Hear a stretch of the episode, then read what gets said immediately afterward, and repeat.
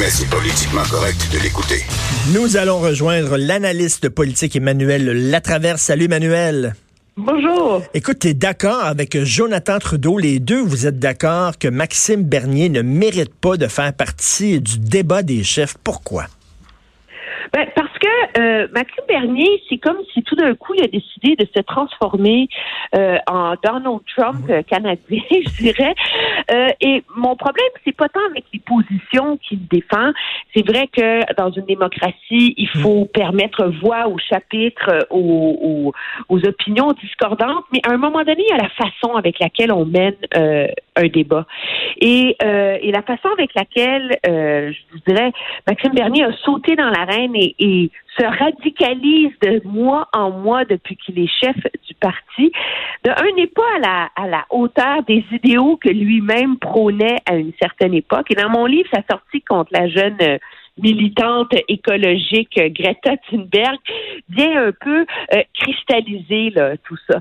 C'est même pas comme si M. Bernier euh, euh, avait suivi son parcours depuis longtemps. C'est même pas comme s'il offrait un argumentaire rationnel autour de pourquoi euh, elle va trop loin, pourquoi Mmh, elle est mmh. euh, susceptible à la critique. Là? Il fait du recyclage de vieilles opinions là, dans ses sorties de la dernière semaine, là. en la décrivant comme étant mentalement instable, euh, obsessive compulsive, marionnette, mascotte. C'est pas ça le, le débat politique là.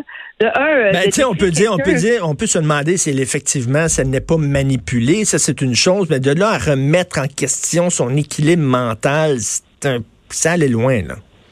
Ben, de un, je veux pas. euh, moi, je trouve que ça ça fait preuve carrément euh, d'ignorance. Là, Euh, on n'est plus euh, dans les années 60 là où on mettait les gens euh, qui étaient sur le spectre de l'autisme dans des asiles. Là. Euh, des gens Asperger, brillants, qui ont fait des contributions monumentales à l'avenir de la société. Il y en a plein là. On a Marie Curie, Einstein, Mozart. tu sais, La liste est longue là. Donc euh, c'est pas ça, c'est pas ça le principe. Mais surtout, c'est que c'est même pas nouveau comme argumentaire, ça. Je veux dire, l'extrême droite euh, allemande euh, en a fait sa tête de turc, cette jeune femme-là, depuis, euh, je veux dire, le début de l'année 2019. là. Les chroniqueurs de droite de l'Empire de Ro- Robert Murdoch en Australie, en Angleterre, partout, euh, ont déjà tout étalé ces critiques mesquines sur la place publique dans des chroniques incendiaires depuis des mois. Et là, comme là, tout d'un coup, là, ça prend, là, ça mijote là, dans certains cercles là, euh, désabusés. Mais là, ah, Maxime Bernier, il sent le vent tourner, là. On saute dans la Mais, mais, mêlée. mais là, on je- cela, saute. cela dit, c'est pas une sainte. Là. On a le droit de la critiquer. Là. Je suis absolument d'accord avec toi là-dessus. J'ai même pris la peine de lire son pamphlet dans les derniers jours. Je veux écrire là-dessus dans le journal pour la fin de semaine. Il y a plein de choses intéressantes. Il y a un débat à avoir sur sa vision manichéenne, là, noir ou blanc, euh, de cet enjeu-là, euh, qui est assez réductrice et simpliste, Hum, là, je pense, hum. à terme. là. Mais la, la question quiz, Emmanuel, puis là, on n'est pas dans la tête de Maxime Bernier, mais on jase, là, OK? C'est-tu un dérapage? Est-ce qu'il l'a échappé ou au contraire, c'était vraiment pensé, cette sortie-là, parce qu'il veut faire du wedge politique, il veut rassurer sa base, il- veut être le Donald Trump euh, du, Canada? Qu'est-ce que tu en penses? c'est absolument calculé. Il va voir sur son fil Twitter, il y a 50 tweets en trois jours là-dessus. Là. Donc, c'est pas un Hmm. dérapage un dimanche soir, tu vas Hmm. trop loin, etc. Quand il a vu que ça marchait et qu'on en parlait, il a republié les mêmes tweets ad nauseam pendant trois jours. Là.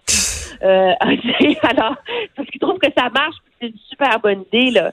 Puis à un moment donné, un, un débat des chefs dans une campagne électorale, c'est pas supposé devenir un cirque qui alimente le cynique. Je comprends que les 50% des Québécois trouvent qu'il devrait être là, là mais il faut se poser la question pourquoi on veut qu'il soit là? Pour faire un bon show de télé où tout le monde va se déchirer la chemise, là, ça me fait penser un peu à, à, à Donald Trump pendant Mm. les primaires euh, républicaines quand il traitait une, une de ses adversaires d'avoir une face de cheval. Là, tu sais. Je veux dire, on est quasiment rendu là. là. Je veux dire, c'est pas ça qui va permettre de lutter contre les cynismes et d'engager les Ben gens non. dans un débat démocratique intelligent. Ben non, c'est du bas de gamme. C'est vraiment du bas de gamme. Écoute, on va parler des deux pubs euh, de, de ben, premièrement, le slogan du, euh, du Bloc québécois et après ça, la pub euh, du NPD.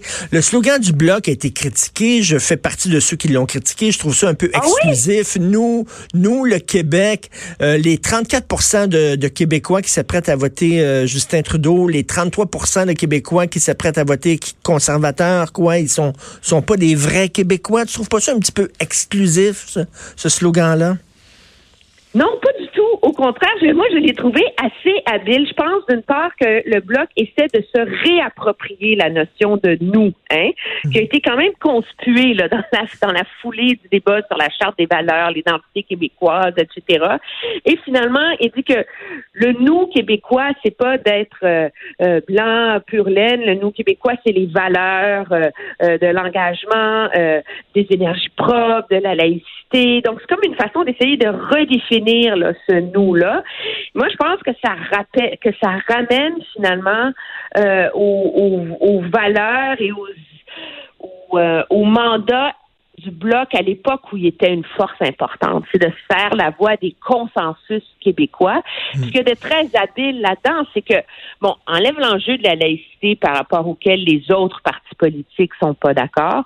Quand on parle des régions, quand on parle des énergies propres, par exemple, quand on parle de la langue française, c'est des enjeux sur lesquels veut, veut pas, à cause de son mandat régional, ou euh, qui est purement québécois, le Bloc a euh, une mainmise sur ces enjeux-là de manière beaucoup plus euh, définitive que les hmm. autres partis politiques. Alors, c'est une façon, moi, je trouve, de consacrer la différence entre le Québec et le reste du pays. et à cet égard-là, on n'est pas obligé d'être d'accord, mais moi, c'est plus comme ça que je l'ai vu que comme un rejet des autres partis politiques. J'ai très hâte de voir le résultat des prochaines élections fédérales, si euh, vraiment on va assister, parce que on a on avait annoncé la mort du, du bloc, puis finalement il est pas mort, mais là on annonce peut-être un peu trop sa résurrection, et le bloc va rebondir.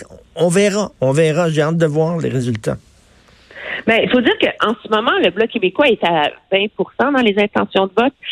C'est à peu près l'équivalent du vote populaire qu'il y a eu lors des dernières élections. Euh, où il a récolté 19% des appuis. Là. Donc, c'est vrai qu'on a la résurrection un peu facile, parce que si ça allait vraiment mal le 20 octobre au matin 2015 pour le bloc, ben, ça va pas. Euh, c'est pas tellement différent en termes d'appui populaire quatre ans plus tard. La grosse différence, c'est les anomalies causées par notre système euh, électoral. Je pense qu'il faut le dire. Le bloc peut avoir faire élire beaucoup plus de députés dans le comté, dans le contexte actuel avec 20% de voix qu'en 2015. Pourquoi? À cause de l'effondrement du NPD, où euh, une partie de, des appuis du NPD dans chaque comté va aller euh, au bloc, au Parti libéral. Le bloc va se retrouver donc dans beaucoup de courses à trois. Euh, hmm. entre les libéraux et, et le le Parti conservateur et c'est là que ça va être intéressant de voir s'il est capable de mobiliser sa base de manière assez efficace finalement pour euh, pour faire la différence. Puis je pense que c'est dans ce contexte-là que la campagne électorale aussi va faire une grosse différence. Là, les gens sont excités. Ah, mais le bloc est pas moribond. Euh, c'est l'épisode, comme on l'appelle, l'épisode. Martine, Martine oui, de l'épisode, c'est oui, c'est C'est bien dit, hein? oui, oui. Surtout en anglais, des euh, épisodes. oui, c'est ça, c'est ça, c'est passé, etc. Mais maintenant, il faut, il faut coaliser ça, puis rendre cette euh, nouvelle mobilisation plus efficace et concrète. Écoute, je pense qu'on va être d'accord sur la pub de Jack Singh. Moi, je l'ai beaucoup, beaucoup aimé. Toi? Beaucoup, parce que moi, je pense qu'avant tout, cette pub-là réussit quelque chose qui est très rare en publicité, c'est l'authenticité et la sincérité. C'est combien là, de pubs on voit là où des politiciens sont là. Bonjour, je suis avec votre. Ils ont l'air tout coincés. puis, tu sais, c'est. Alors que là, on a vraiment l'impression de le, de le, de le découvrir, euh, son ton de voix, sa démarche. Euh, c'est vraiment lui. Moi, j'ai trouvé que c'était très habile pour euh, désamorcer l'enjeu du turban et ben l'enjeu identitaire autour de ça. Faire un parallèle entre son identité, sa religion sikh, son statut minoritaire finalement par rapport aux Québécois. Ben oui, parce que parce qu'il dit, on, il dit, on se ressemble. Votre identité c'est important. Moi aussi, euh, vous voulez vous battre pour vos droits parce que vous êtes une minorité. Ben moi aussi. Donc, donc je suis la bonne personne pour me battre pour vous. Je trouve ça vraiment habile. Oui, non, non, c'est très, très, très habile. Puis elle est très léchée. La musique est belle. Tout est là. Je pense qu'il n'y a vraiment rien à redire.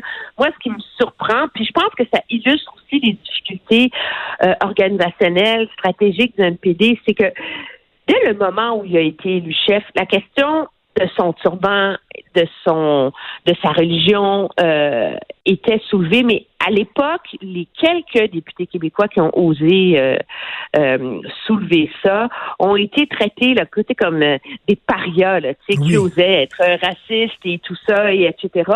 Et donc, on a vraiment voulu mettre le couvercle sur la marmite là-dessus.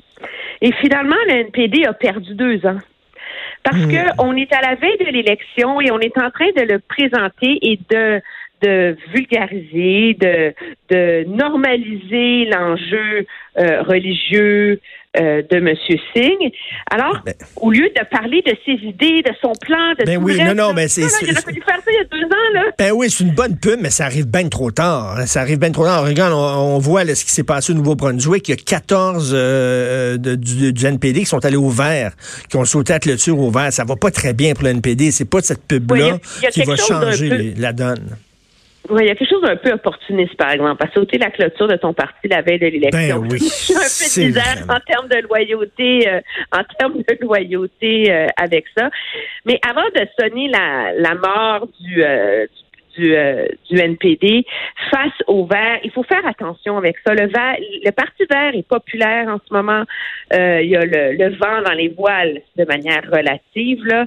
Mais c'est pas nécessairement. Je pense que le test de l'élection, ça va être de voir s'ils ont une capacité de s'imposer partout au pays. En ce moment, la seule région du pays où on entrevoit vraiment les Verts être en mesure de faire élire des députés. En Colombie-Britannique, j'imagine? En Colombie-Britannique, ben tout particulièrement sur l'île de Vancouver, là.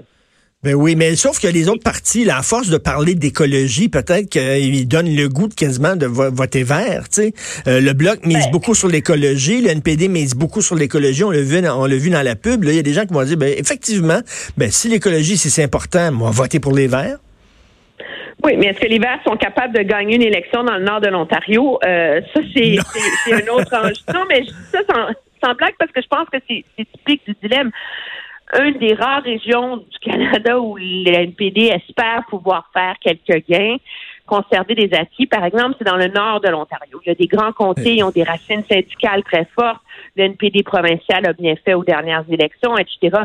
Mais c'est pas une partie du pays où les Verts sont très présents non plus. Là. Donc, avant de, faire l'association montée des Verts, mort du NPD, ça va être une campagne. ça va être une campagne très intéressante. On va suivre ça. Merci beaucoup, Emmanuel. Emmanuel Latraverse. Merci. Plaisir. Merci beaucoup.